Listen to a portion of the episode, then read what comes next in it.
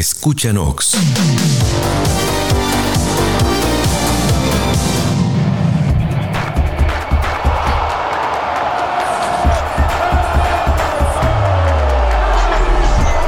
Escucha Bendito Fútbol solo por Nox.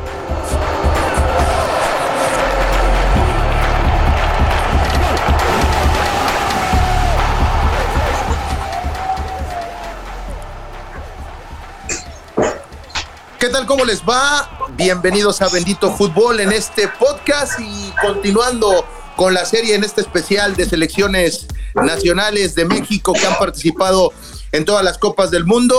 Toca el turno.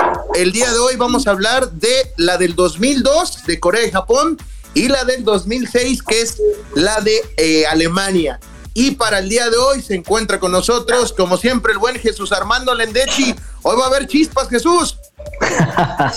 Está bien, Gersa. Yo creo que ya la gente extraña eso, este, que haya eh, fuego cruzado, que se ponga intenso esto. Y bueno, con el gusto de saludarte como siempre y a todos los que nos escuchan en este su programa Bendito Fútbol. Y también eh, se incorpora Bendito Fútbol hoy como invitado y seguramente va a estar en nuestras emisiones eh, futuras. Un buen compañero y un buen amigo y colega también de radio y de deportes. Hablo con Rafita Morales. Rafa Morales, ¿cómo estás? Bienvenido. Hola, Gersa. Buenas tardes. ¿Cómo les va? Muy feliz de estar con ustedes y compartir de nuevo micrófono con grandes amigos y que además saben bastante del tema del fútbol y del deporte. Exactamente, Rafa. Pues bueno, vámonos a lo que vamos a hablar el día de hoy. Primeramente, del Mundial 2002. Corea y Japón, la primera copa que se organizaba pues en conjunto dos países. ¿Y cómo llegó México, no, Jesús y Rafita? Llegó con una eliminatoria pues un poco eh, complicada porque llegó de bomberazo también el vasco Javier Aguirre a salvar este barco que se estaba entre comillas como hundiendo porque este equipo mexicano había tenido también ya problemas en esta CONCACAF que en algún momento dijimos, pues sí, somos el gigante de la CONCACAF, pero una eliminatoria que en algún momento tuvo varios pasajes eh, tristes, más que tristes, grises, ¿no? Para llegar a la ansiada Copa del Mundo de Corea-Japón 2002.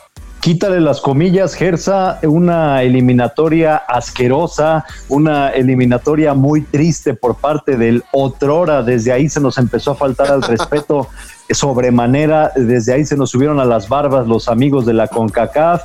Aztecaso, eh, nunca se puede permitir un Aztecaso y ese fue el primero. Costa Rica ganándole a México en el Azteca, algo lamentable. La época de Ojitos Mesa, la, la peor, yo creo, eh, de la época moderna del fútbol mexicano.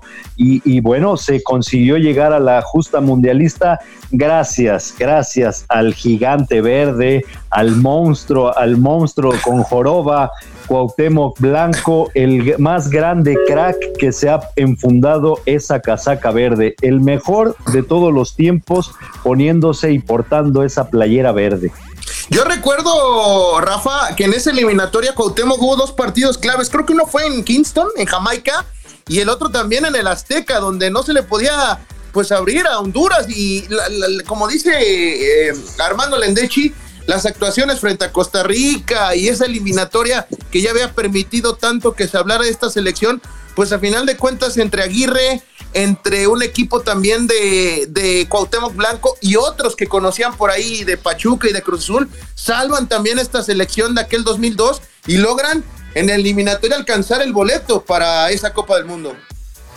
Así es, yo, no, no sé si concuerdo del todo en que Cuauhtémoc Blanco fue el mejor jugador mexicano de la historia, pero sí que ayudó mucho que regresara después de la lesión que le había provocado Ansi Cox, recordado únicamente por la lesión mexicana por esa terrible entrada que, que le hizo precisamente en esa eliminatoria del Estadio Azteca a Cuauhtémoc Blanco y después tuvo muchísimos problemas eh, después de esa lesión de, de Cuauhtémoc. La selección tuvo grandísimos problemas para sacar resultados como bien dice la derrota contra Costa Rica que fue prácticamente el partido que quitó a Lojitos Mesa de la dirección técnica de la selección mexicana y después se recuperó bien con, con aquel 1 a 0 sobre Estados Unidos con gol de Jared Borghetti y cerrando la eliminatoria en el Estadio Azteca contra Honduras, pero sufriendo precisamente también en esa eliminatoria empezó aquel maldito 2 a 0 de los gringos.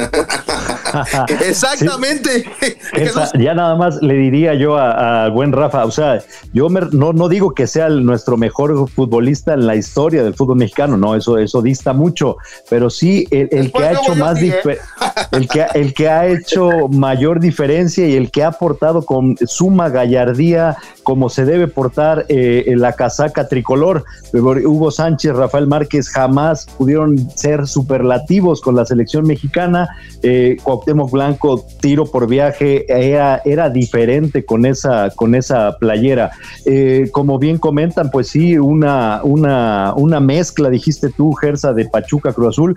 Eh, hay que recordarle a la afición que Cruz Azul, de ese, ese Cruz Azul que casi, casi gana la Copa Libertadores en el 2000 2001 fue la base para que Javier Aguirre tomara y comandara la selección mexicana, los vistieron de verde, vaya, hasta Melvin Brown, hasta Tomás Campos estuvieron en ese, en ese seleccionado nacional que le gana a Estados Unidos en el debut de Javier Aguirre en el Estadio Azteca 1 a 0 con gol de Jared Porghetti. Entonces, Cruz Azul hizo lo que alguna vez hizo ya el América en el para la eliminatoria del 2014. Oye, ya empezaste a levantar polémica porque dijiste algo de Cuauhtémoc Blanco y ya el productor se va a regañar porque pues dice, ¿dónde dejas a Rafa Márquez? Bueno, vamos a poner en contexto, tú lo dijiste. Eh, como seleccionado nacional, pues bueno, sí, yo creo que eh, en vistiendo la camiseta nacional, creo que Cuauhtémoc Blanco fue muchísimo mejor que Rafa Márquez. Ya hablando en carrera en global, obviamente Rafa Márquez fue mucho mejor que Cuauhtémoc Blanco, ok.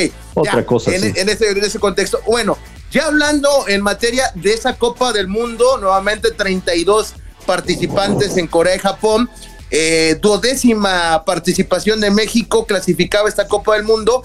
Y bueno, los rivales eh, en sí, eh, apretados, ¿no? El debut fue contra Croacia, que venía de ser el, pues, el caballo negro en la Copa del Mundo Francia 98. Recordar aquel, aquel Copa del Mundo con Davor Zucker y Robert Prosinecki, que fue de esa Croacia genial y que el, para el 98 se mantenía como favorita para ser el ganador de ese grupo G de, de Corea-Japón 2002, pero México debutaba con una victoria apretada, pero a final de cuentas victoria y recuerda ese penal eh, de Cuauhtémoc Blanco, eh, bien cobrado y, de, dedicándole a, su señora abuela que había fallecido y que le habían dicho y dedicado al cielo. Y de ahí México, pues yo creo que me atrevería a decir Rafa, Jesús, no sé si estén de acuerdo conmigo, para mí es la mejor primera fase que se ha tenido en mucho tiempo, ¿eh? En mucho tiempo, lo voy a decir, porque sobradamente se jugó bien y se obtuvo los resultados. No sé si estás de acuerdo, Rafa. Totalmente, y de hecho quedó en primer lugar de ese grupo del conjunto mexicano. Eh, le sacó un empate a Italia, que tampoco era una selección nada fácil, con aquel golazo de Jared Borghetti volteando la cabeza como el exorcista. Increíble, increíble, y que mucha gente lo sigue recordando únicamente por ese gol, ¿eh? un, golazo de primer nivel. Eh, y sí, definitivamente la primera ronda del conjunto mexicano eh, fue bastante buena. Yo, de hecho, recuerdo algunas pláticas que tuve aquí con, con Manuel Vidrio cuando participé en el Veracruz y sí me comentaba que mucha gente pues prácticamente se acordaba solo del partido contra Estados Unidos y, no se veía lo bien que se había jugado en la primera ronda, que, en verdad lo había hecho con, mucha clase, con calidad, con buen ritmo de juego. Después, pues lo que pasó después eh, ya queda para el olvido prácticamente, ¿no?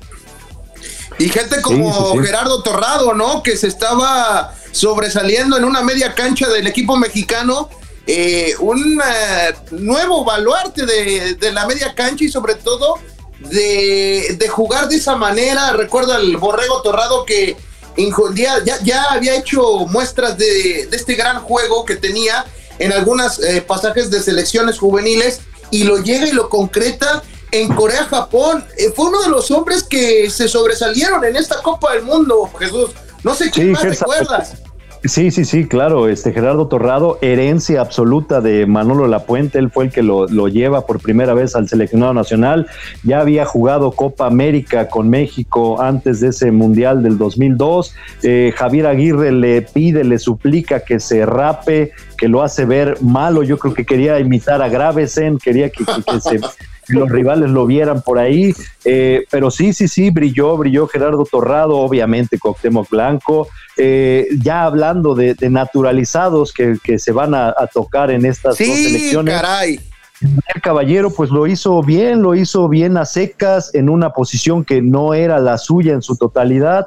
Eh, recordar que llega al fútbol mexicano como centro delantero, llegó a ser hasta campeón goleador y, bueno, este, este, este mundial lo juega entre volante por derecha, lateral derecho, eh, bien menciona Rafa a, Vidrio, o sea, un Vidrio jugando de, central titular, híjole, teniendo en la banca a, Francisco Gabriel de Anda. Eh, eh, bueno, la selección, sí, que estoy de acuerdo con ustedes, puede ser la mejor primera fase de los últimos tiempos y quizás hasta de la historia, pero pues no, queriendo contradecir a Vidrio, pero pues no, no vale de nada, Gersa, no nos dieron ningún premio especial por haber hecho esa primera fase. Si perdimos con el enemigo que más le podemos haber ganado en este partido para poder hacer historia. Entonces, eh, fue irse por la puerta trasera y, ahí va un, un mensaje con jiribilla para,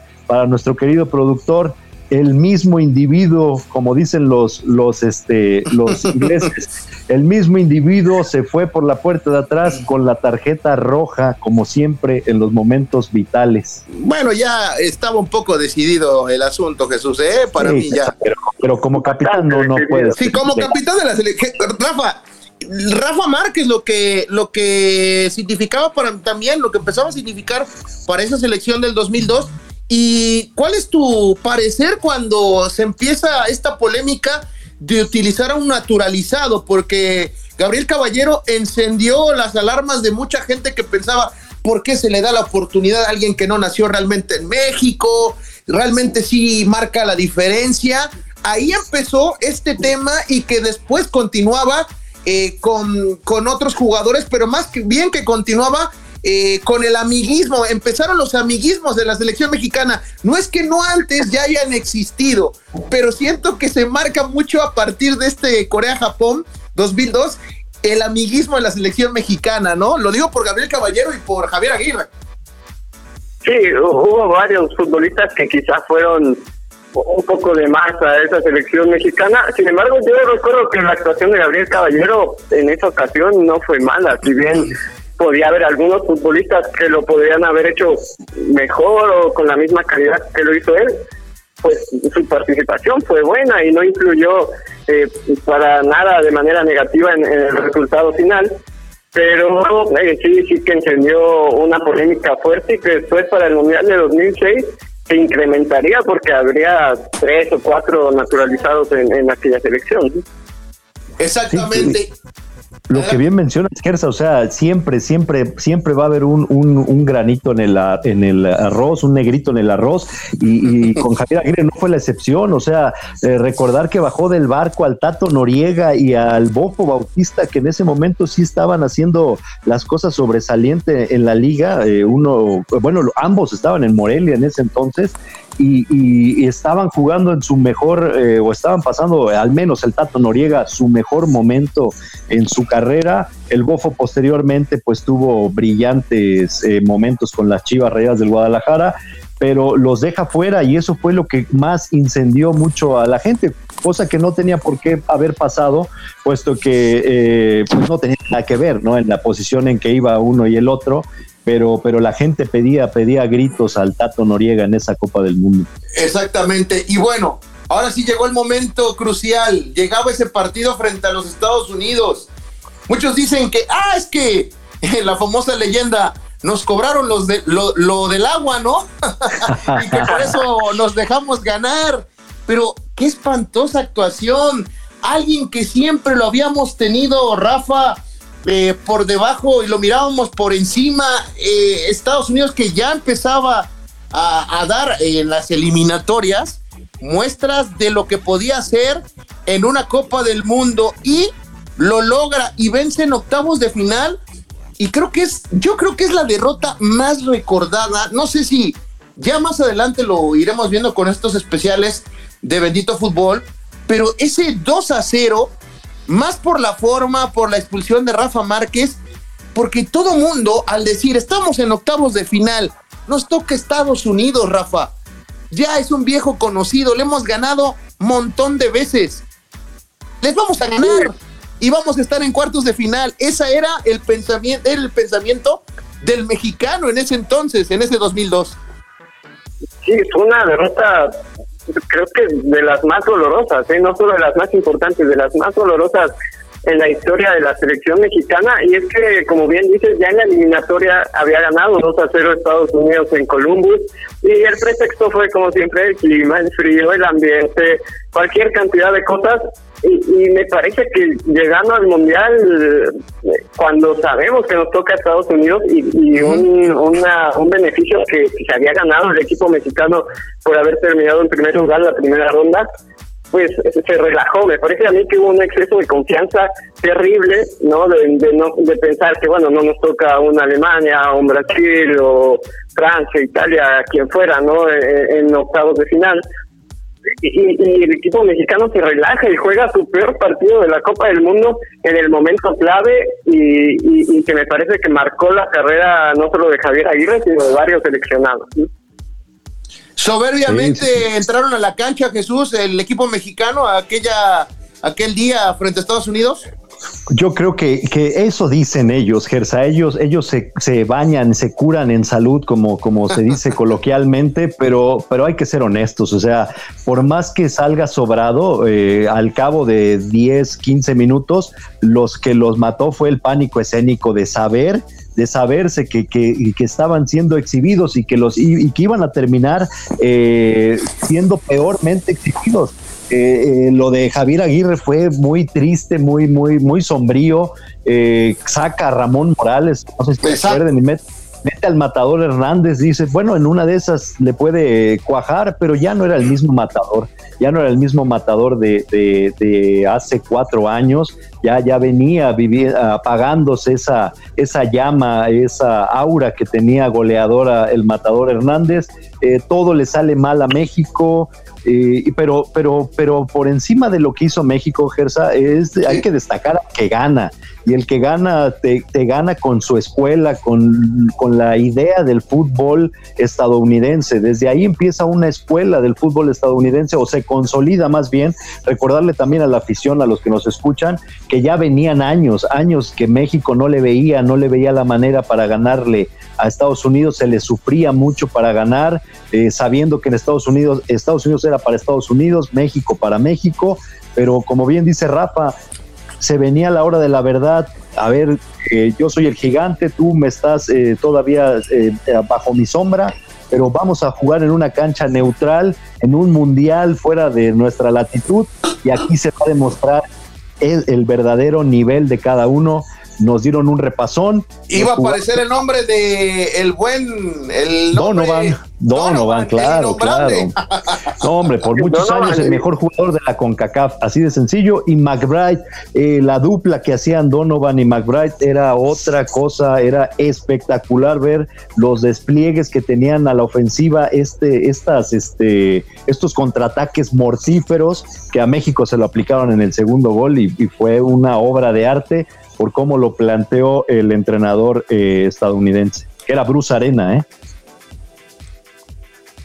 Sí, y, justo, justo iba a mencionar yo a, Brian McBride, las dos grandes pesadillas de, la selección mexicana, ¿eh? Donovan y McBride, y en ese partido, como bien dicen, prácticamente le dio una repasada al equipo mexicano que para sorpresa de muchos no respondía ni en la cancha ni desde la banca tampoco, ¿eh? porque si bien Javier Aguirre había resucitado al equipo mexicano en la, en la eliminatoria, e, e, ese partido no hubo respuesta, pero de ningún lado para el equipo mexicano.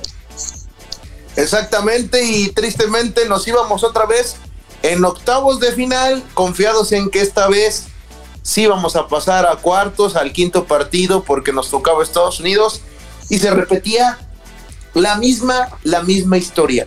Bueno. Sí, sí, sí, sí, sí. Javier Aguirre apela, ¿no? Hoy día dice que era su novatez, pero recordar que hace un cambio y después lo menciona, él hacía tal cual, literal, dice, eh, no recuerdo a quién sacó y metió a Alberto García Aspe, creo que faltaban 20, 15 minutos, y, y él dice Sí, no, y él dice abiertamente, lo metí para darle un homenaje, una despedida de la selección nacional. Nombre, en un partido de matar o morir, haces eso totalmente nublado ese día el Vasco Aguirre, ese día esa imagen bravía que tenemos eh, del Vasco Aguirre se diluyó junto con la selección mexicana y esa que pudo haber sido la mejor actuación de un combinado azteca. Bien lo dices, bien lo dices, Jesús. Hubiera sido la mejor actuación de un combinado azteca. Pero bueno, pasemos al siguiente ciclo mundialista. Llegaba a la Copa del Mundo en Alemania 2006. La Copa del Mundo favorita de Jesús Armando Lendechi, la que por él la ha pregonado tantos años que es la mejor selección de la historia del fútbol mexicano con el mejor nivel, la mejor forma de juego. Pero bueno, vamos a hablar también de que sí, la eliminatoria lo pasó y se recuerda la frase, Rafa, del buen Ricardo Antonio Lavolpe, que no habla tanto de extremos, de que va a meter enganches, se pasó caminando. La eliminatoria se pasó caminando y eso es lo que recuerda esa eliminatoria, porque México ampliamente superior en ese hexagonal de la CONCACAF.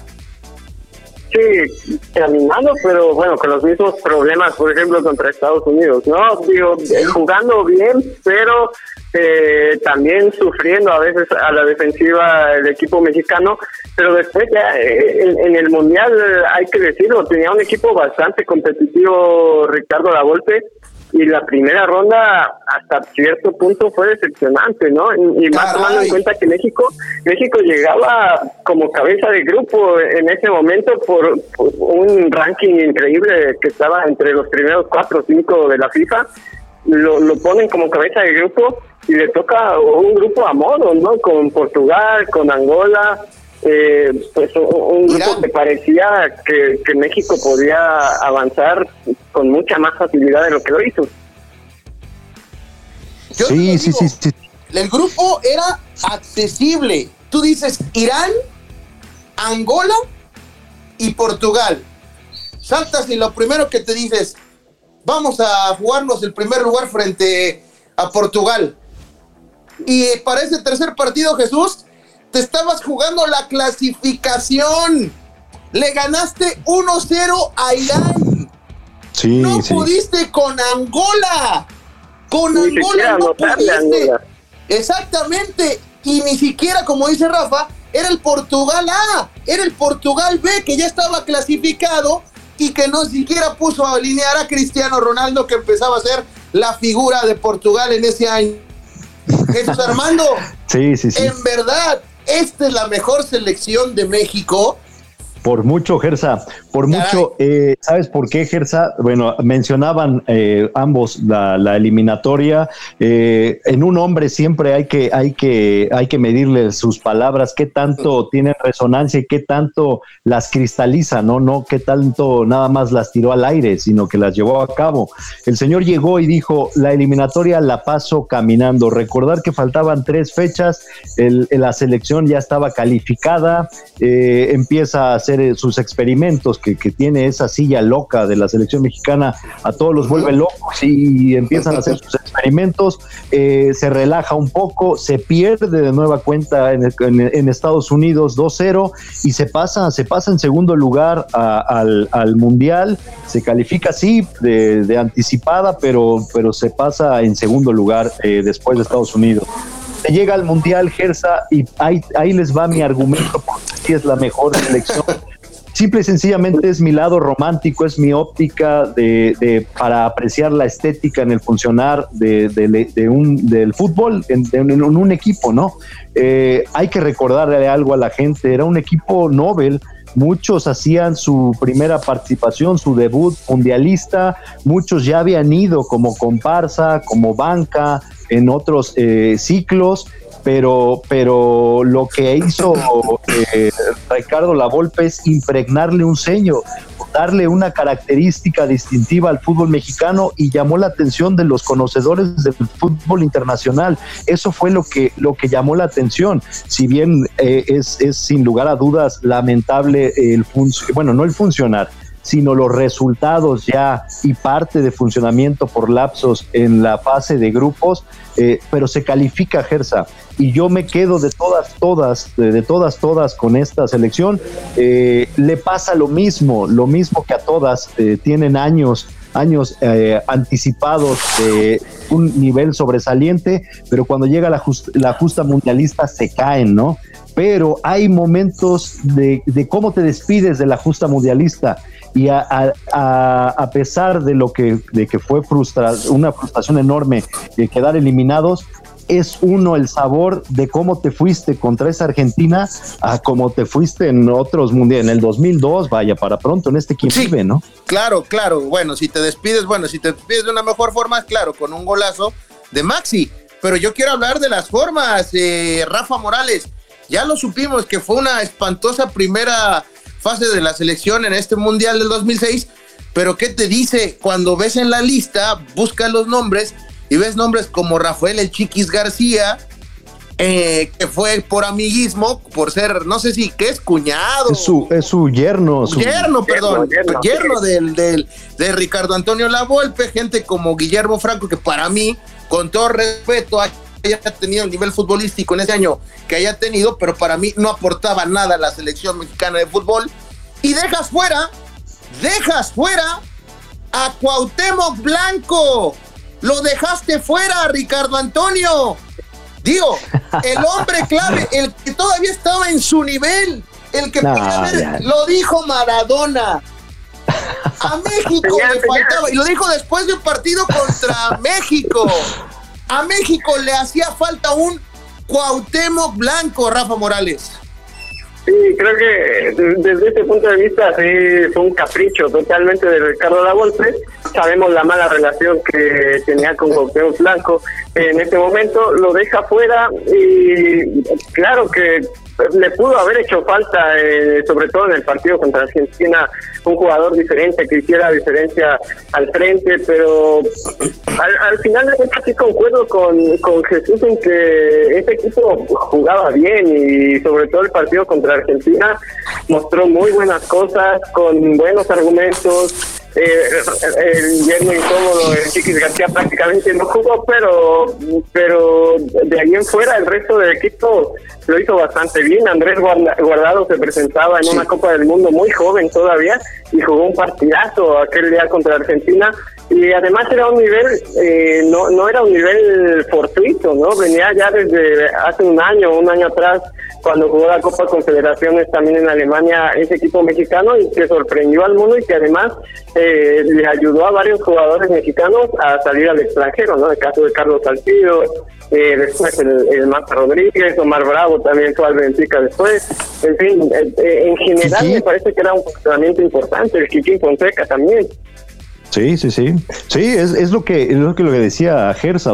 hay que, también, ¿eh? Hay que revisar la lista, hay que revisar la lista, el debut mundialista de cuántos, Gersa. Por eso es acorde la calificación de, bueno, que yo le pongo de extraordinaria, porque eh, con base, no me digas que todos estos que hicieron eh, debut mundialista, no me digas que todos eran figurones, no me digas que todos estos eran cracks, no me digas que era la, era la generación dorada de México, porque no lo es. O sea, eh, eh, eh, se vio más que nunca la mano del entrenador y eso y eso no cualquiera lo hace. O sea eh, tuvimos a un entrenador top en ese momento. O sea el hecho de que el mismísimo Pep Guardiola le mostrara idolatría a, a, Ricardo Lavolpe te habla de que de que los conocedores de fútbol veían un trabajo en cancha un trabajo que lo respaldaba eh, después eso eh, era evidente, todos sabíamos desde que asumió la dirección técnica de la selección nacional que Cuauhtémoc Blanco no tenía cabida para nada, por ahí lo, lo, llevó a dos o tres partidos amistosos y se termina lavando las manos diciendo el grupo, el grupo no lo quiso, yo lo, yo lo planteé y el, el grupo no lo quiso. Y sabemos todos que, que es verdad, o sea, eh, los principales caudillos de esa selección, como Pavel Pardo, como Rafa Márquez, como Jared Borghetti, como Osvaldo Sánchez propiamente, pues no, no, no, no quieren del todo al, al buen Cuauhtémoc Blanco,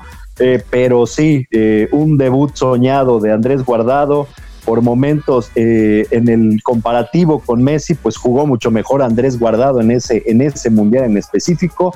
Ya después, ya sabemos, cada quien es, un monstruo y el otro se quedó ahí en la media de lo que es.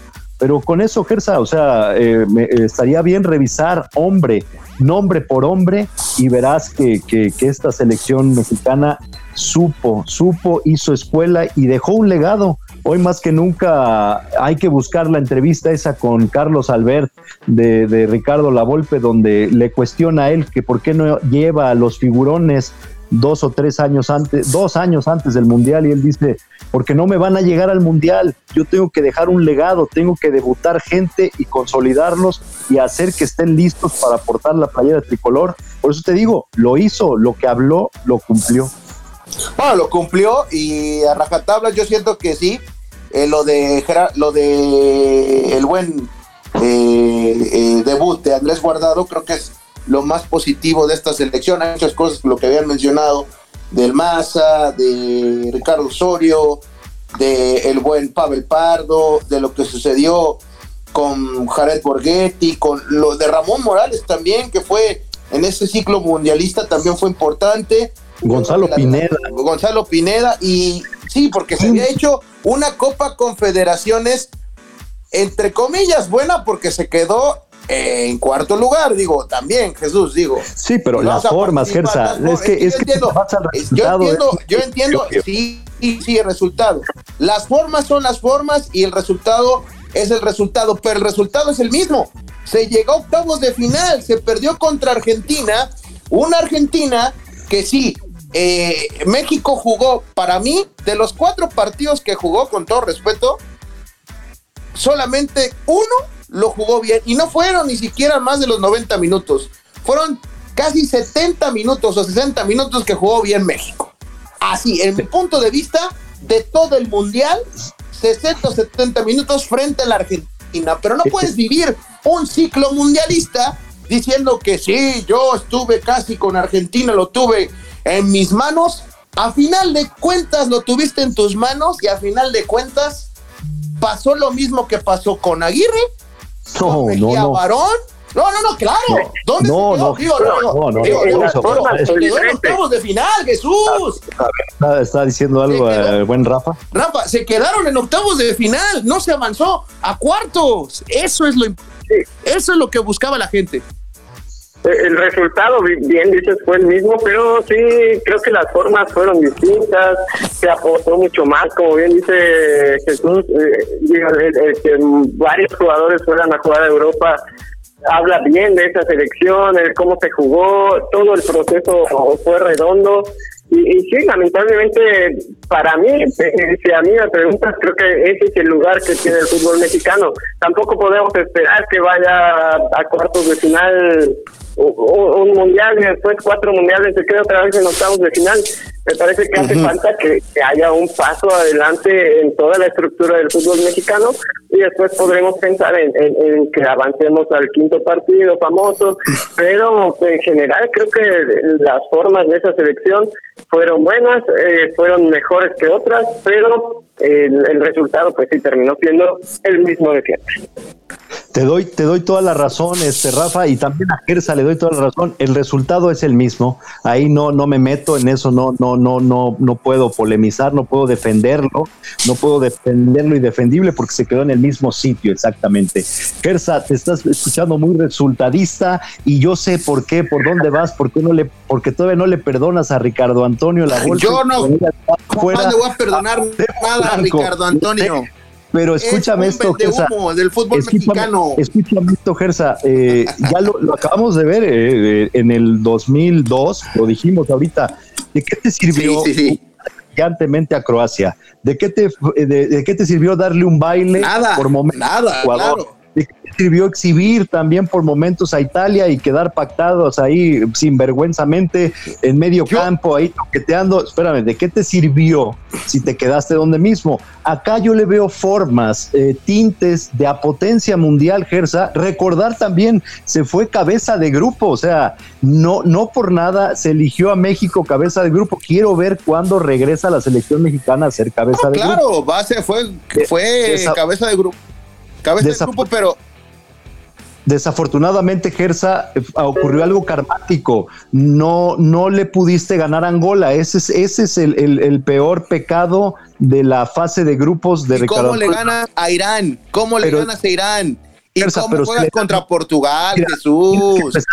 El chip, tienes que empezar a cambiar el chip. Ve Italia, compárate con los grandes, no, no te compares con los chicos, compárate con los grandes. Italia tiene siempre fases de grupo insufribles, pero cuando viene la etapa de matar o morir es donde muestra la grandeza. Acá con México, guardando las proporciones, se jugó espantosamente, si tú lo quieres ver así, la, la fase de grupos pero, pero el, el partido donde era matar o morir y contra una potencia que sabes que de pe a pa te supera y que de, todas, todas va a ser, donde quiera que juegues México y Argentina, siempre va a ser eh, marcado como favorito Argentina, por momentos le diste toque, por momentos lo pusiste en predicamentos y te eliminan, Gersa, te eliminan en tiempo extra con un golazo, con un golazo fuera de lo normal, un golazo que te lo hace una potencia mundial. Esa es diferencia, esa es diferencia de cómo te vas.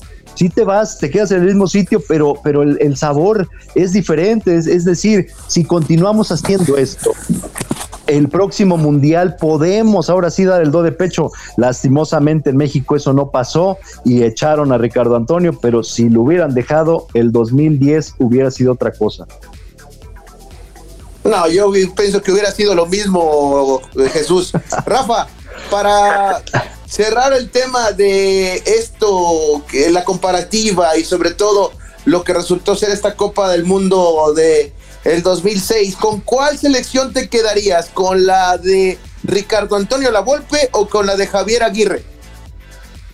Yo por, el proceso en general, de los cuatro años que, que hicieron ambas selecciones, creo que me quedo con el de Ricardo Lavolpe, el de 2006 por el proceso en general. Repito, ya lo que pasó al final en el Mundial, eh, creo que podemos ahí tener algunas discordancias en, cómo se jugaron los partidos, sobre todo en la fase de grupos, pero es por el proceso en general, creo que fue mejor la de 2006. Jesús Armando, ¿con cuál te quedas?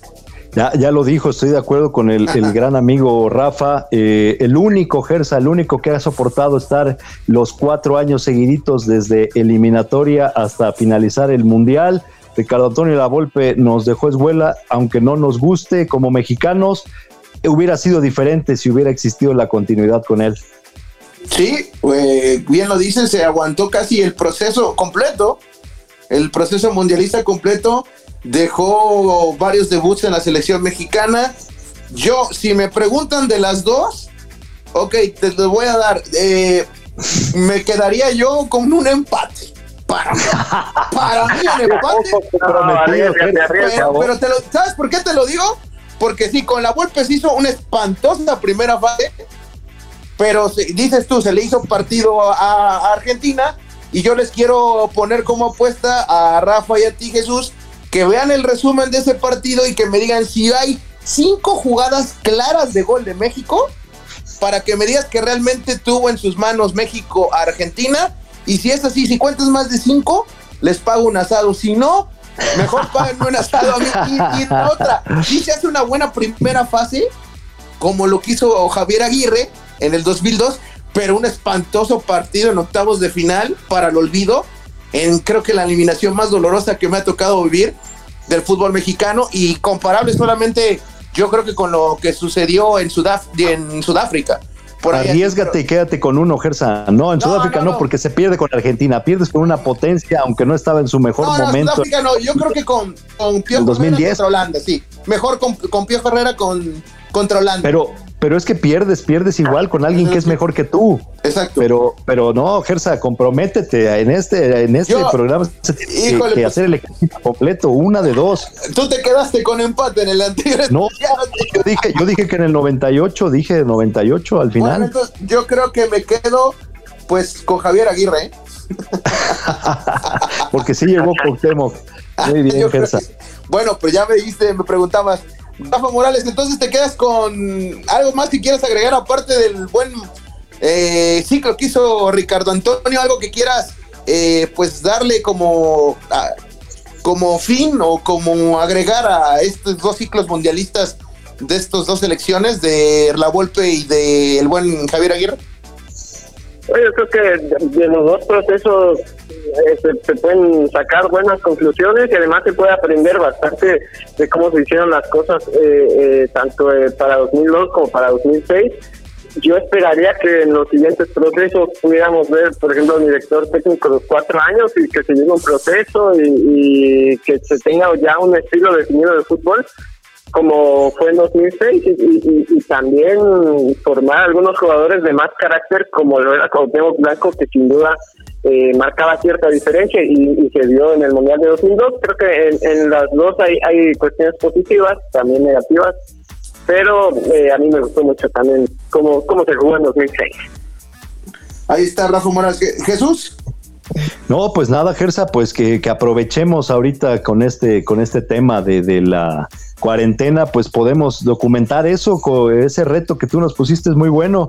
Yo, yo eh, encantado de ver ese juego, de verdad fue muy emocionante el, Argentina-México y se eh, eh, deja, te deja mucho en lo, en lo, en lo sensitivo, ¿no? El, el ver que como mexicano sí se puede y que el, Ricardo Antonio siempre lo dijo, voy a potenciar lo que es el jugador mexicano, es eh, ordenado tácticamente, disciplinado y tiene mucha velocidad y lo llevó, lo llevó a cabo, lo plasmó en la cancha que no cualquiera lo hace. ¿eh? Pues ahí está, amigo, escucha de Bendito Fútbol. Usted tiene la mejor decisión y la palabra para tomarla, para decidir quién fue mejor, si el 2002 o la del 2006. Te agradezco, Rafa, que hayas estado con nosotros en este podcast y que pronto estarás más, eh, más seguido aquí en Bendito Fútbol. Gracias, Rafa. Muchas gracias, gente. Saludos, Jesús. Amado, todos, saludos. Gracias. Igual, gracias, gracias, Rafa. Gracias Nada, pues igual. Gracias a la producción de Nox. Y recuerda, escuche Nox y dele play a Bendito Fútbol. Nada más una aclaración por parte del productor que Pep Guardiola dijo que basó su juego del Barcelona en la selección de La Volpe. Claro, y por eso llevó a, a, bueno, por eso por eso aprovechó al 100 a Rafa Márquez, ¿no? Sí, sí, sí, él lo dijo, lo mencionó así, ¿no? Así lo declaró, que entre La Volpe y Bielsa armaron la filosofía de fútbol de Guardiola. Vámonos.